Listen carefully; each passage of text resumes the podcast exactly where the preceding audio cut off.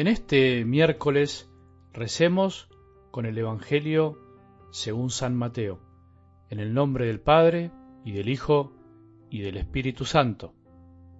Jesús dijo a sus discípulos, No piensen que vine para abolir la ley o los profetas. Yo no he venido a abolir sino a dar cumplimiento. Les aseguro que no desaparecerá ni una i ni una coma de la ley antes que desaparezcan el cielo y la tierra hasta que todo se realice. El que no cumpla el más pequeño de estos mandamientos y enseñe a los otros a hacer lo mismo, será considerado el menor en el reino de los cielos. En cambio, el que los cumpla y enseñe, será considerado grande en el reino de los cielos. Palabra del Señor.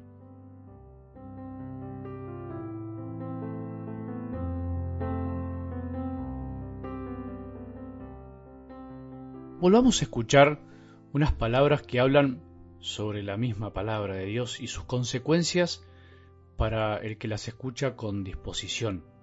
Así como la lluvia y la nieve descienden del cielo y no vuelven a él sin haber empapado la tierra, sin haberla fecundado y hecho germinar, para que dé la semilla al sembrador y el pan al que come, así sucede con la palabra que sale de mi boca. Ella no vuelve a mí estéril, sino que realiza todo lo que yo quiero y cumple la misión que yo le encomendé.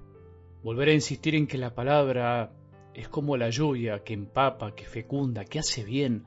Es necesario para convencernos de vivirla, para no cansarnos, para seguir adelante, para no desfallecer, para no creer que no la necesitamos, para reconocer que es Dios el que hace crecer y que nos conduce a la conversión. Solo Él gracias a su acción continua, la hace crecer en nuestro corazón. Él es el viñador, ¿te acordás? Que decía el Evangelio del domingo, Él remueve la tierra, Él la abona. Es lindo imaginar que Dios intenta continuamente eso en nosotros, intenta fecundar, abonar, consolar y animar. Lo que pasa es que los efectos no son inmediatos, así como pasa con la lluvia, que al caer moja, penetra, pero solo después que sale el sol, calma la sed de las plantas. De la misma manera, lo que Dios nos dice y le decimos no siempre nos sorprende con frutos inmediatos. Todo crecimiento es silencioso y necesita tiempo y paciencia. Muchos de los que escuchan la palabra de Dios no dan frutos porque no saben esperar, los carcome la ansiedad por pretender las cosas al instante. Mucha de nuestra mediocridad y aparente vida de tibieza siempre igual tiene que ver con esto. No sabemos esperar, no nos gusta esperar, no nos convence esperar. Todo tiene que ser ya. Por eso la parábola de la higuera que escuchábamos el domingo nos ayuda a confiar en la acción de Dios en nuestros corazones para que finalmente podamos dar frutos. Porque es cierto que muchas veces andamos por la vida siendo un poco estériles, teniendo todo para fructificar, pero nos perdemos en la mediocridad, es ahí cuando el viñador, que es Jesús, vuelve a apostar por nosotros, a darnos otra oportunidad, a remover nuestra tierra, corazón, a abonarnos con su amor para que podamos dar más de lo que damos. Apostemos hoy a la eficacia de la acción de Dios y no a nuestra visión de las cosas. Si aprendemos a esperar, Dios siempre nos sorprenderá. Si en algún momento de nuestra vida de fe nos invadió la ilusión de que Jesús vino a la tierra para liberarnos de la necesidad de vivir los mandamientos, algo del Evangelio hoy destruye un poco esa idea, rompe los esquemas. No piensen que vine para abolir la ley o los profetas, yo no he venido a abolir sino a dar cumplimiento. No piensen eso, diríamos nosotros, no vine a eso. No piensen que es así de fácil, al contrario, no vine a desecharlo, sino a enseñarles a vivir esa ley que está escrita en sus corazones.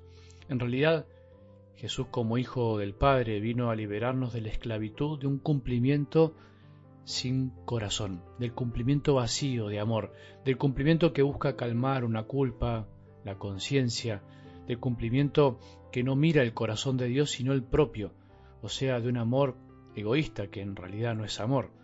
El amor es entrega o no es amor. El amor es interesado o no es amor. Si el amor se transforma en una transacción económica, en un te doy para que me des, es una forma de amor imperfecta, sin alma, sin el verdadero sentido del amor. Es por eso que las palabras de Jesús de hoy pueden ayudarnos a descubrir el corazón de la ley, que en el fondo es la ley del corazón. Lo que pasa es que no la entendemos bien muchas veces y nos cuesta todavía comprenderla.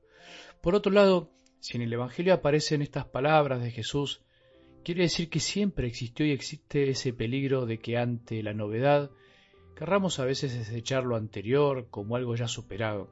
Los mandamientos, la ley de Dios del Antiguo Testamento no es para desecharla, sino para superarla y vivirla como Jesús nos enseña. Por eso, San Pablo Sintetizando toda esta idea, nos dirá, amar es cumplir la ley entera.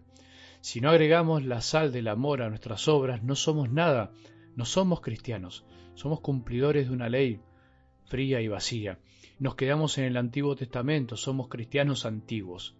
La sal da sabor, pero al ser echada en la comida desaparece y deja de verse.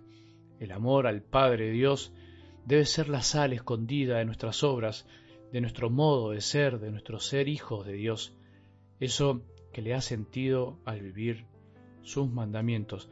Ese es el desafío de nuestra vida, liberarnos de vivir una relación con Dios que se basa en el miedo, en el cumplir por cumplir, en el cumplir porque me lo dijeron, en el cumplir porque me conviene, en el cumplir porque así seré más bueno, en el cumplir para quedarme tranquilo de conciencia, creyendo que somos nuestros propios jueces. Pidamos esto hoy a Jesús, el Hijo de Dios, que nos enseñe a vivir como hijos libres. Nos enseña a que el amor sincero sea lo que nos impulse a no tirar los mandamientos por la borda, por el balcón, creyendo que ya pasaron de moda, pero que al mismo tiempo nos ayude a vivir más allá de ellos, amando de verdad, salando nuestras obras con ese condimento que nos da libertad y nos permite dar frutos de santidad, escondidos, imperceptibles a los ojos de este mundo que le gusta lo visible, pero frutos al fin. Todos podemos dar más frutos si nos dejamos remover y abonar por el amor de Jesús que desea que nos entreguemos de corazón, no dejando que la mirada propia y la de los demás nos juzgue, sino solo nuestro Señor, porque solo Él conoce nuestros pensamientos y sentimientos, solo Él sabe el porqué y el para qué de nuestro obrar. Que tengamos un buen día y que la bendición de Dios, que es Padre misericordioso, Hijo y Espíritu Santo, descienda sobre nuestros corazones y permanezca para siempre.